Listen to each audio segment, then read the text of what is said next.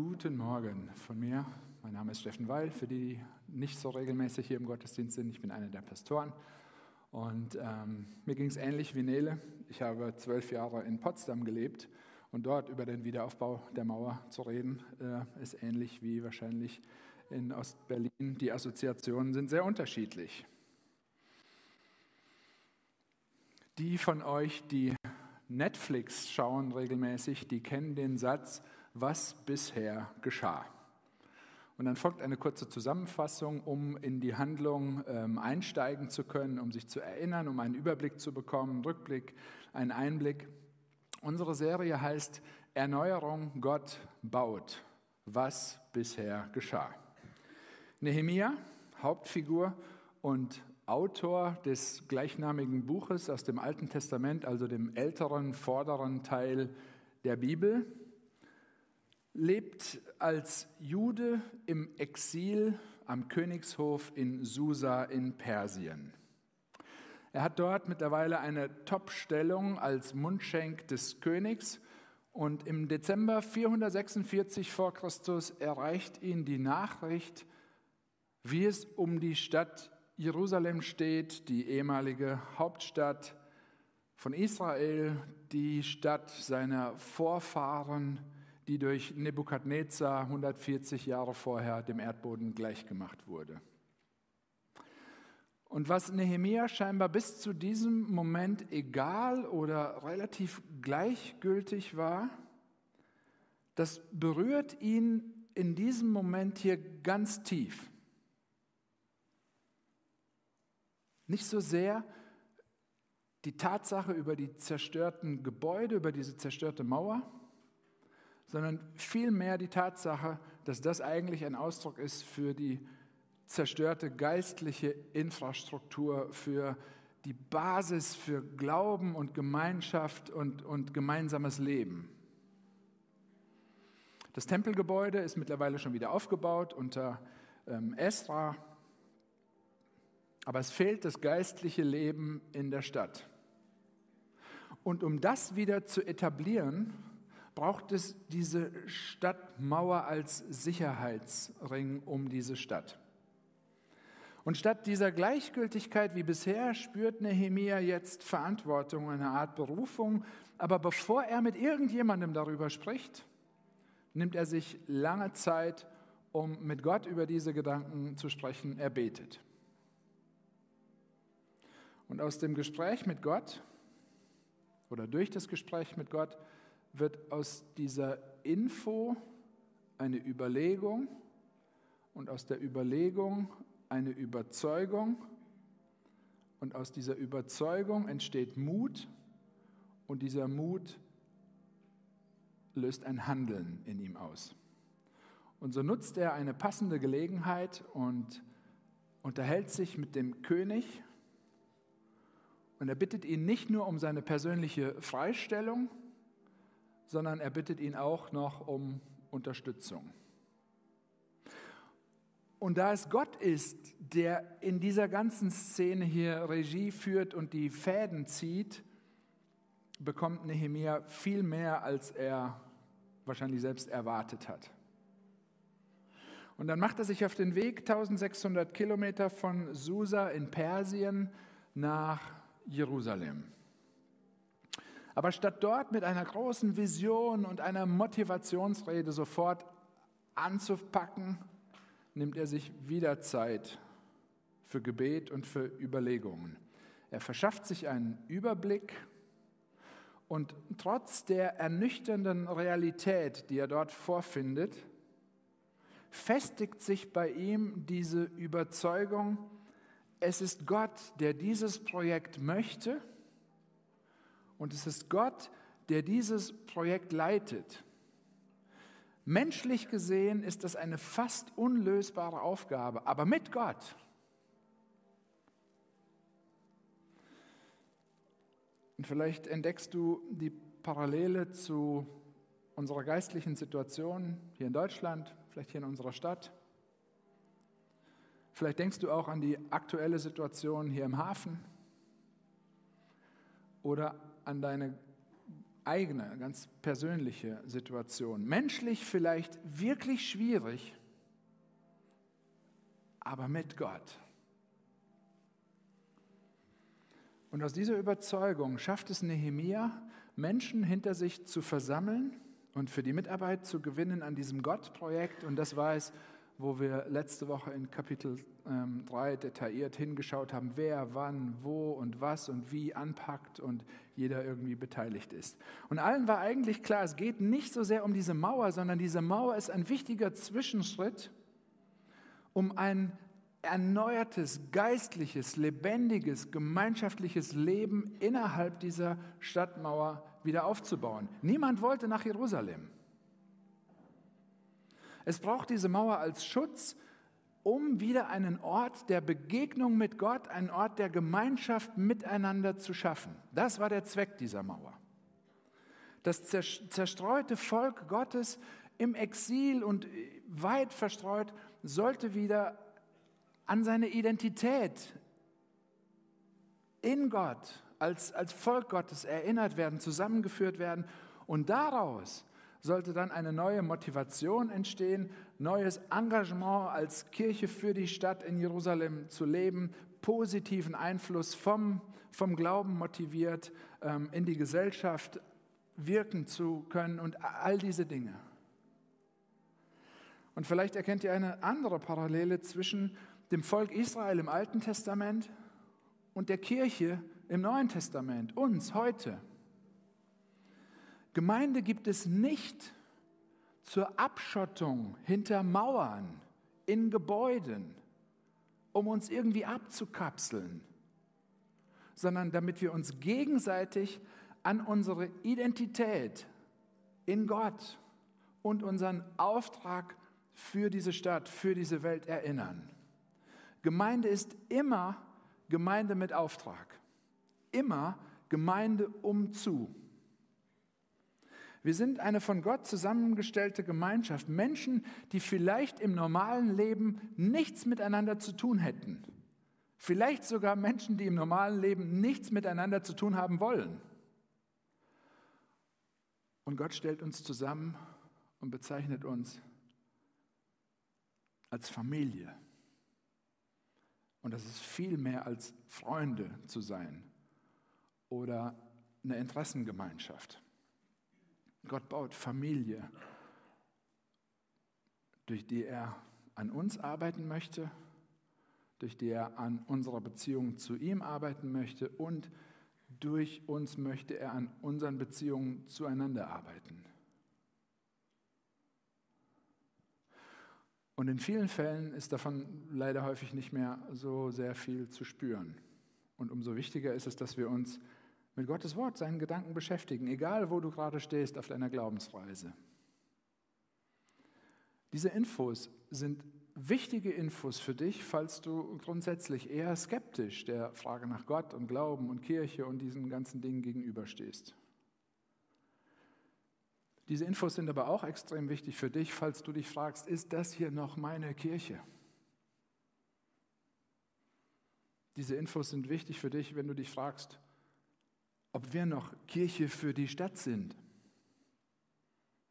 Und diese Infos sind extrem wichtig auch für dich, falls es dich nervt, dass es auch in Kirche so viel Streit und unterschiedliche Meinungen gibt. Nehemiah hat mit dem Auftrag von Gott und der Genehmigung des Königs, der Unterstützung der Juden und dem Vertrauen der Menschen angefangen aus Trümmern und verbrannten Steinen und Bruchstücken etwas unfassbar Schönes, eine, eine Ruine wieder neu aufzubauen. Aber vielleicht kennt ihr das, wenn man so ein Steinchen im Schuh hat, den man nicht los wird der nervt. Und so gibt es hier den Widerstand der Gegner, wie so ein Steinchen im Schuh, ständiger Begleiter. Und immer wieder tauchen sie auf, namentlich Sanballat und Tobia. Sie machen Ärger, sie schüren Angst, sie wollen verunsichern, Verwirrung stiften, sie sticheln, sie verbreiten falsche Narrative, sie spotten, sie lachen, sie wüten, sie kämpfen. Und deswegen noch eine wichtige Info, diese Steinchen im Schuh wird es immer geben. Immer.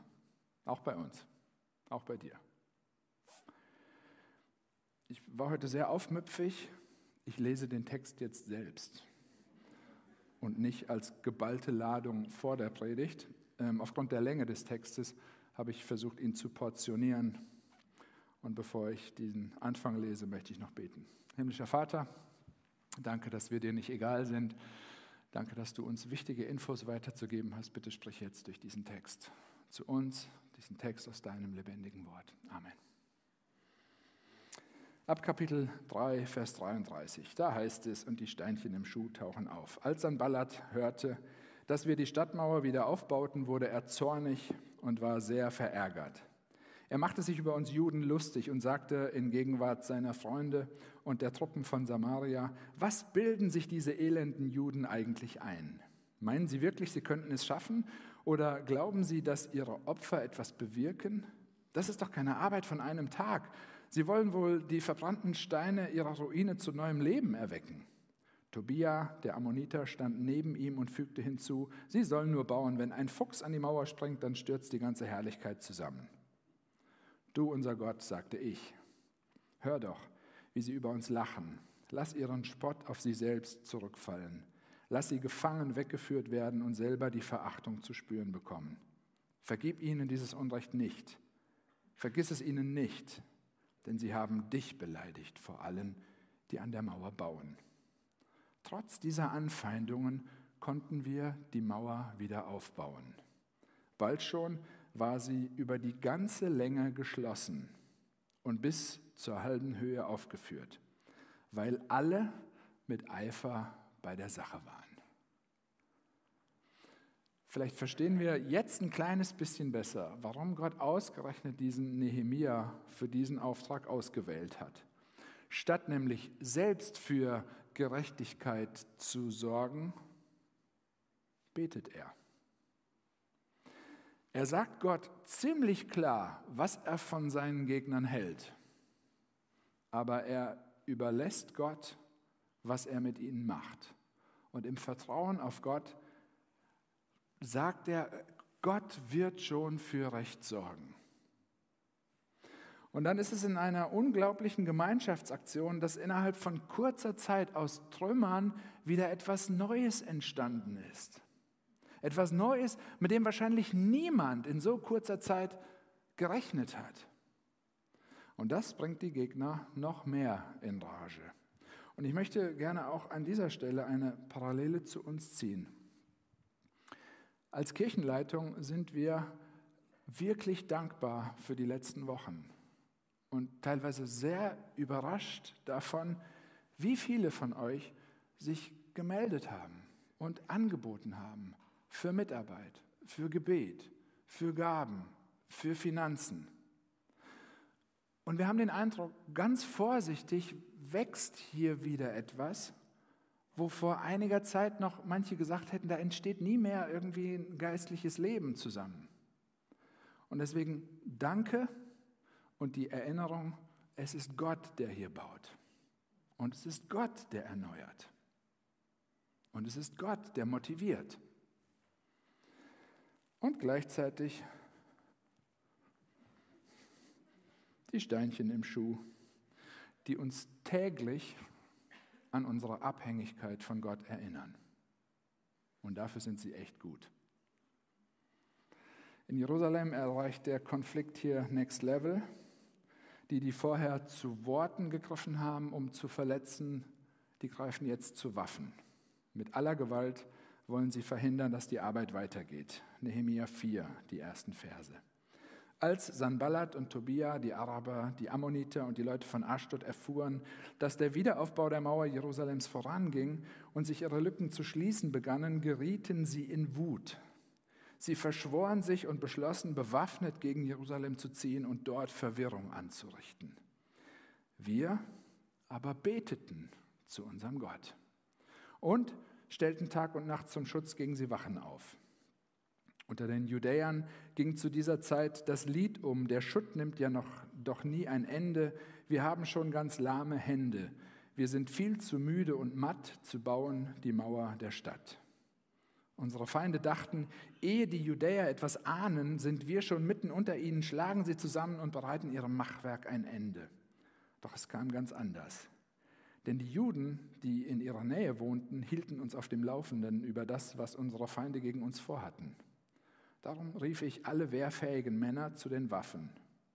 Ich stellte sie unterhalb des Tempelplatzes hinter den eingestürzten Partien der Mauer auf, geordnet nach Familienverbänden, bewaffnet mit Schwertern, Speeren und Bogen. In dieser gefährlichen Lage trat ich vor sie hin und sagte zu den Männern aus den ersten Familien und den Ratsherren und zum ganzen Volk, habt keine Angst. Erinnert euch daran, wie groß und mächtig der Herr ist. Kämpft für eure Brüder für eure Söhne und Töchter, für eure Frauen und für euren Besitz. In dieser Situation ruft Nehemia seine Leute zusammen. Wieder beten sie gemeinsam und dann stellt er sich mit voller Überzeugung vor die versammelte Mannschaft und sagt, ihr braucht keine Angst zu haben. Falls du hier sitzt und mit Gott nichts anfangen kannst, und ich kann das absolut nachvollziehen, vielleicht sogar, wenn du hier sitzt und sagst, ich bin mit Gott unterwegs, dann klingt das doch so wie eine typisch christlich-theologisch-theoretische Floskel, eine Phrase. Was bringt es bitte jemandem, der Angst hat, zu sagen, hey, du brauchst keine Angst zu haben? Angst entsteht immer dann, wenn die Sorge oder die Bedrohung größer ist als die Hoffnung. Angst entsteht immer, wenn die Sorge oder die Bedrohung größer ist als die Hoffnung. Und deswegen sagt Nehemia hier nicht nur, habt keine Angst, sondern habt keine Angst. Die Hoffnung ist Gott, der bei uns ist. Erinnert euch daran, wie groß und mächtig der Herr ist.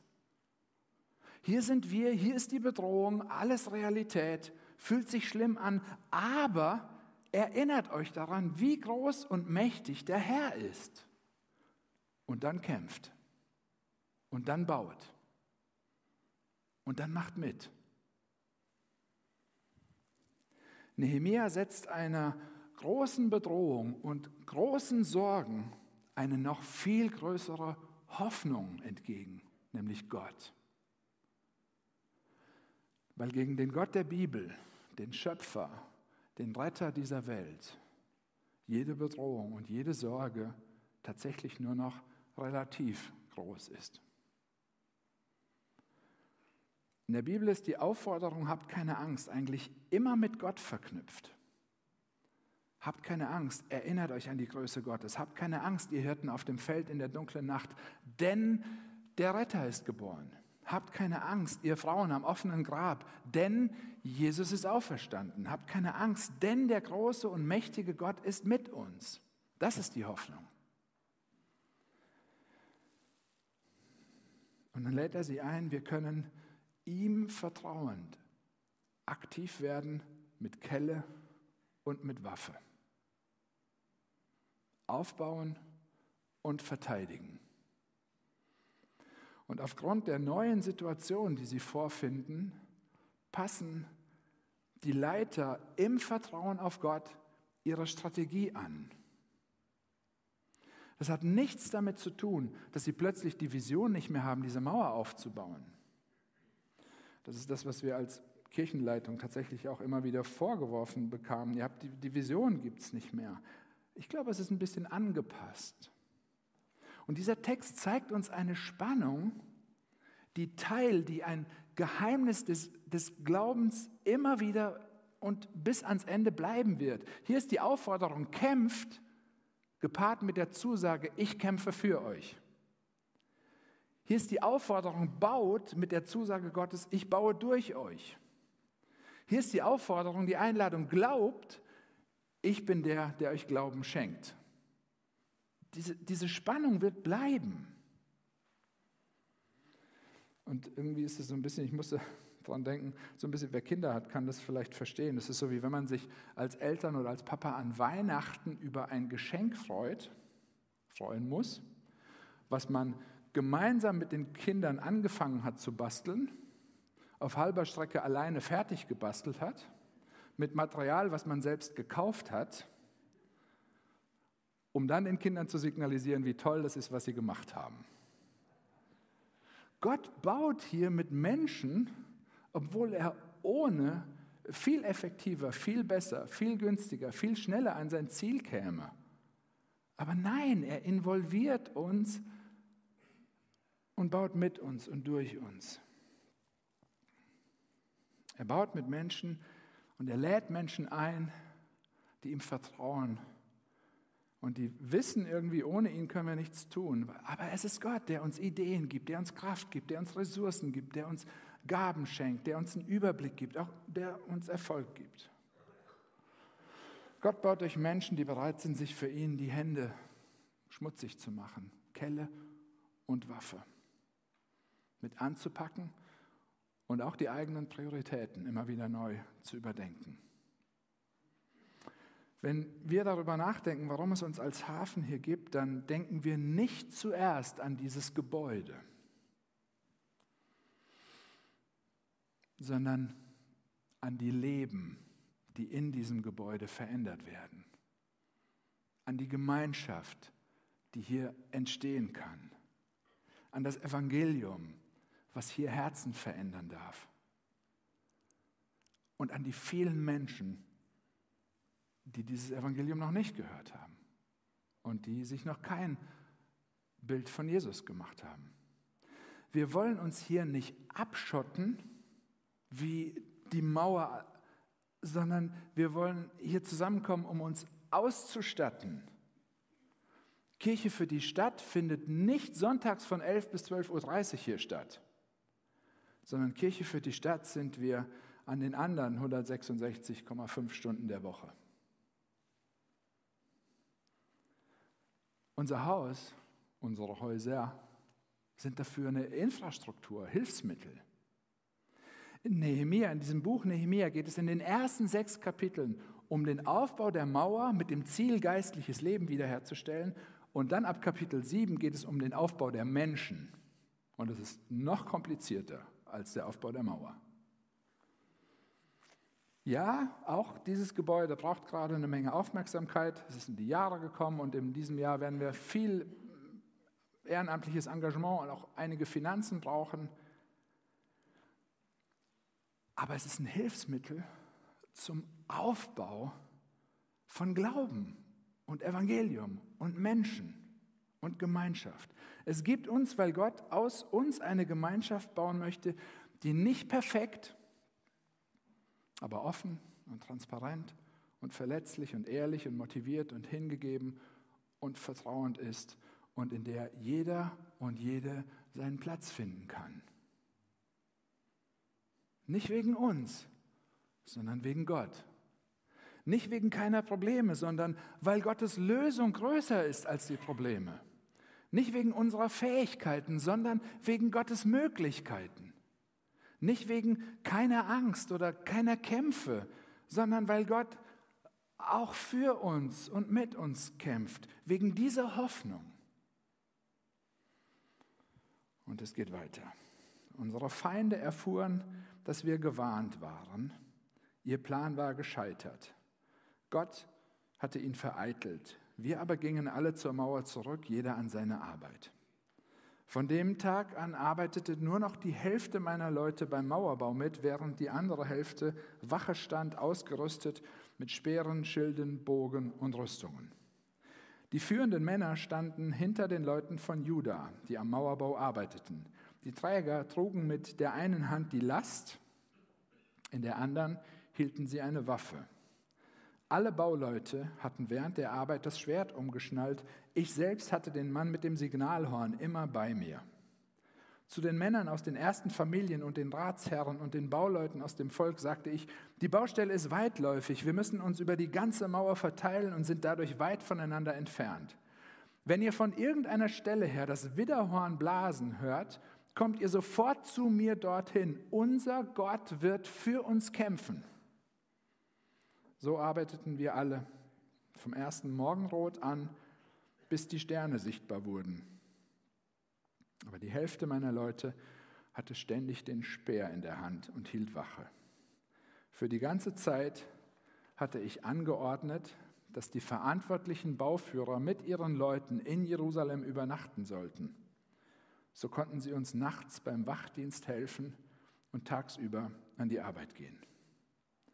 Weder ich noch einer von meinen Brüdern und Verwandten, meinen eigenen Leuten und der Wachmannschaft, die mich begleitete, zog seine Kleider aus und jeder hatte seinen Wurfspeer stets griffbereit.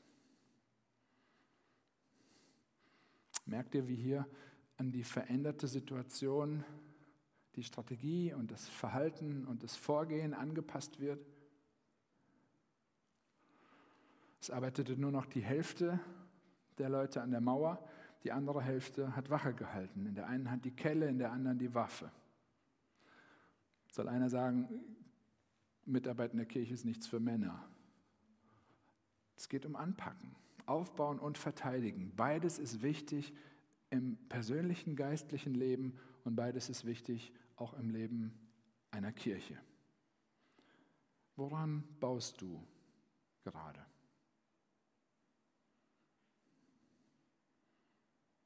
Und wie verteidigst du das Gebaute?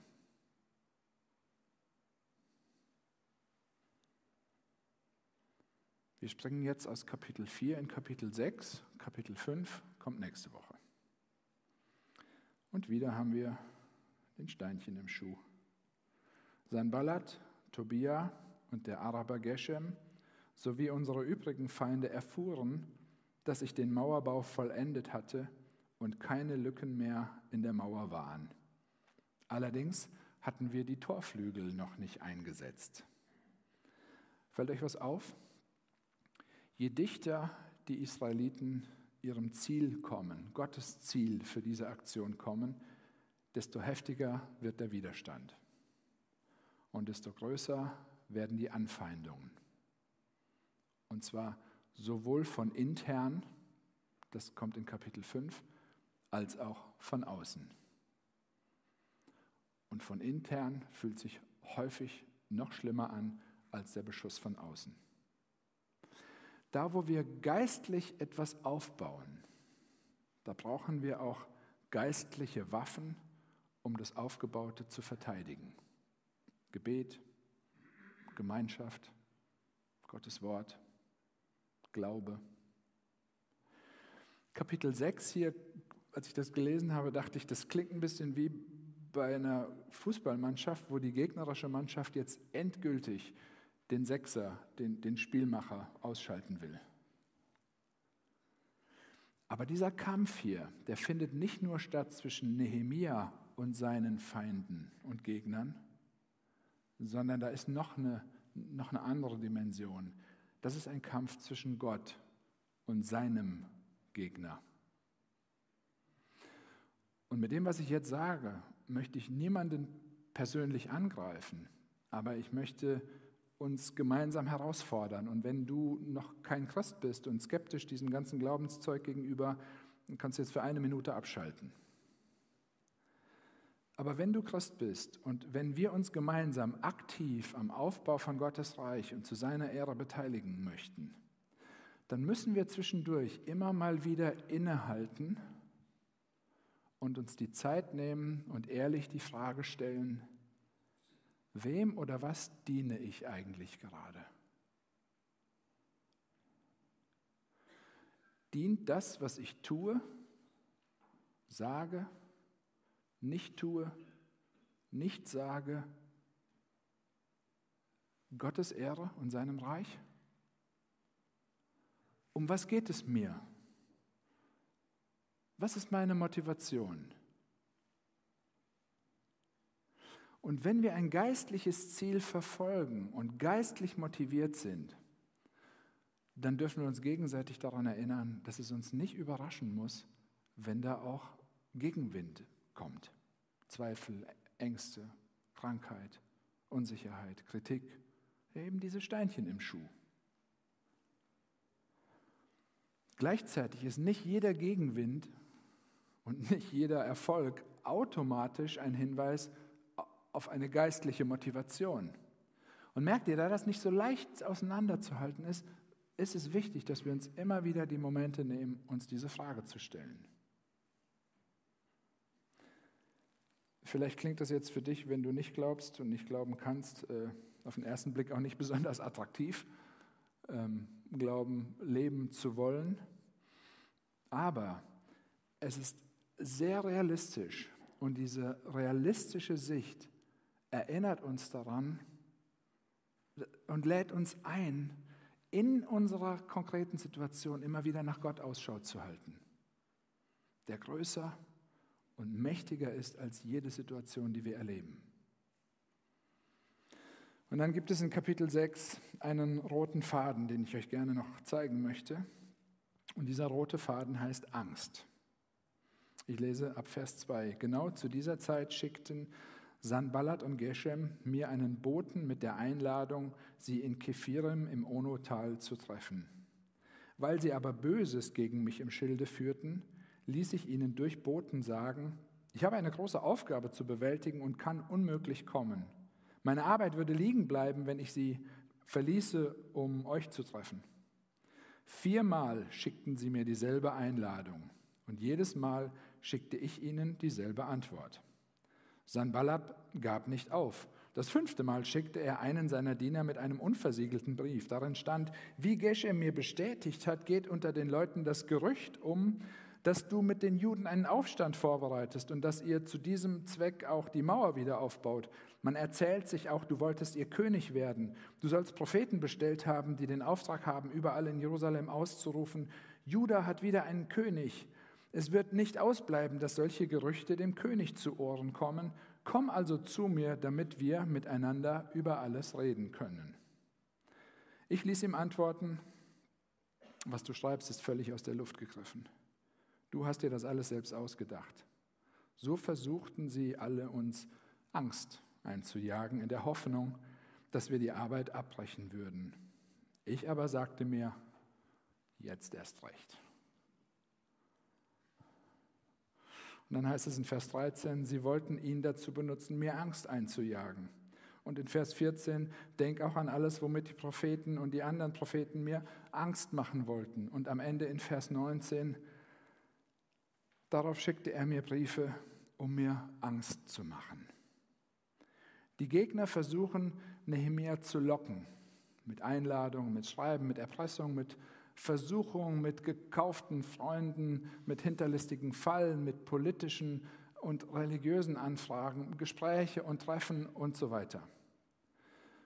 Wie geht Nehemia mit diesen Angriffen um, durch die er verwirrt werden und durch die er Angst haben soll? Er sagt Nein. Das ist ein Sprachfehler, den manche Christen haben. Sie können nicht Nein sagen. Er sagt Nein, und zwar indem er in Weisheit all diesen Angeboten und seiner eigenen Furcht eine größere Furcht gegenüberstellt, nämlich die Ehrfurcht vor Gott. Wisst ihr, je realistischer unser Bild von Gott ist, desto realistischer können wir mit unserer Angst umgehen. Und im Vergleich zu Gottes Größe ist jede Angst nur noch relativ groß. Und deswegen startet Nehemia das Gebet aus dem ersten Kapitel mit Du großer und ehrfurchtgebietender Gott. Je mehr wir Gott anschauen, egal wo du dich gerade befindest, egal wie du deine Beziehung zu Gott beschreiben würdest, je mehr wir Gott anschauen, desto weniger furchteinflößend sind andere Menschen oder andere Situationen. Und so kann Nehemiah aufgrund seiner Überzeugung fokussiert und mutig bleiben. Seine Ehrfurcht vor Gott führt dazu, dass er Sünde mehr fürchtet, als eventuell zu sterben. Er will lieber Menschen enttäuschen als Gott und sein Wort. Er fürchtet Gott mehr als Menschen. Und das nennt man Glauben.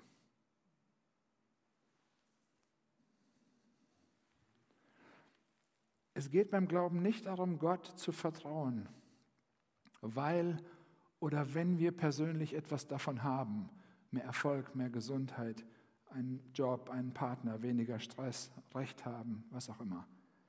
Glaube bedeutet, Gott zu vertrauen, weil wir in ihm alles haben, was wir brauchen, auch wenn wir nicht alles verstehen, was er uns gibt. Und so kann Nehemiah aufgrund seiner Beziehung zu Gott all den Angeboten und Versuchungen und Angriffen widerstehen. Und diese Haltung führt bei den Skeptikern und Gegnern zu einem Umdenken. Und dann heißt es hier, sie mussten einsehen, dass unser Gott es war, der dieses Werk vollbracht hat.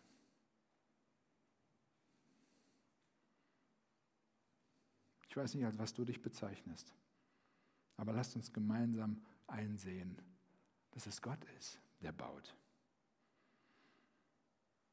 Ich glaube, unsere Freunde, unsere nicht, noch nicht glaubenden Nachbarn, Skeptiker, die werden nicht schneller glauben, wenn wir Gott und seine Ansprüche irgendwie klein machen. Ja, das ist der liebe Gott, der beißt nicht, der tut nichts, der will nur spielen. Innerhalb von 52 Tagen, das sind weniger als sieben Wochen, ist die Stadtmauer wieder aufgebaut, die 141 Jahre in Trümmern gelegen hat. Und damit ist der Anfang für eine Infrastruktur geschaffen in einer Stadt und für eine Stadt, in der wieder Sicherheit herrschen kann, Gerechtigkeit, Gemeinschaft und Anbetung stattfindet. Und damit legt Nehemia mit seinen Mitarbeitern den Grundstein für das zentrale Ereignis der Weltgeschichte, das 475 Jahre später in Jerusalem stattfinden sollte, nämlich der Tod und die Auferstehung von Jesus Christus, mit dem Gott ein für allemal die gestörte Beziehung zwischen uns Menschen und ihm beseitigt und wiederhergestellt hat und die vollkommene Gerechtigkeit möglich wird und Sicherheit möglich ist und Freiheit. Innerhalb dieser Stadtmauern sollte wieder Beziehung zu Gott stattfinden können. Sie sollte anfangen können, Leute kommen neu ins Vertrauen und die, die vertrauen, sollten im Glauben wachsen können. Innerhalb dieser Mauern hier soll neues Leben entstehen können. Menschen sollen anfangen können zu glauben und die, die glauben, sollen im Glauben wachsen können. Und dann heißt es hier mit einem Satz, dennoch wurde die Mauer vollendet. Am 25. Tag des Monats Elul, nach 52 Tagen, hatten wir es geschafft. Und ich dachte, ich wüsste gerne ein bisschen mehr. Das ist so ein bisschen wie wenn ich meiner Frau erzähle, ja, unsere Nachbarn haben auch ihr Baby bekommen. Ja, und junge Mädchen, Größe, Kopfumfang, Gewicht, keine Ahnung, das Kind ist da. Und so sagt er hier, es ist geschafft. Nur dieser Satz.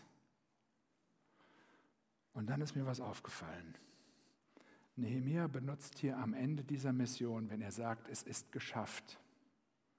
Der Auftrag ist erfüllt. Dasselbe Wort wie Jesus am Kreuz, als er sagt, es ist vollbracht. Es ist alles geschafft.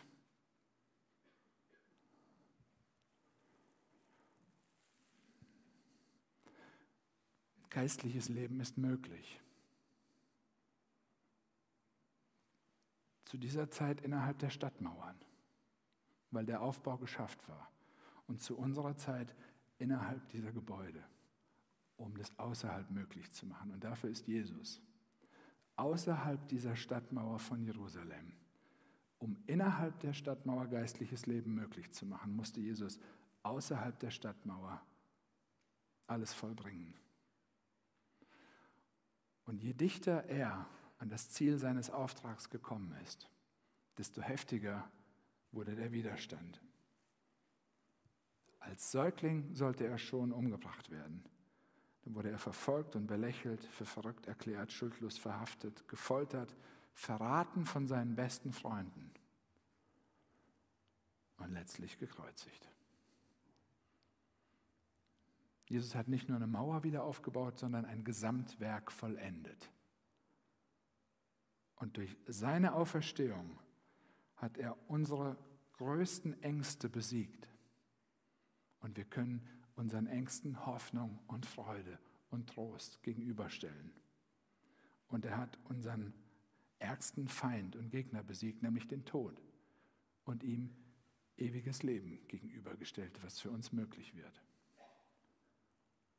Was Nehemia hier gemacht hat und was wir als Hafen machen wollen, das können wir nur tun, weil Jesus das gemacht hat, was er gemacht hat, nämlich den Boden für Rettung vorbereitet. Wir möchten vertrauensbildende Angebote machen, damit du von dem Punkt, an dem du heute stehst, einen Schritt weiter auf Gott zumachen kannst. Einen Schritt weg von Angst. Einen Schritt weiter weg von falscher Motivation. Einen Schritt weiter weg von Skepsis hin zu Gott. Wir können niemals ein Leben leben, wie es eigentlich nötig ist, um vor Gott zu bestehen. Aber Jesus hat dieses Leben für uns gelebt. Und was wir tun können, ist ihm zu vertrauen und unsere Kontrolle loslassen.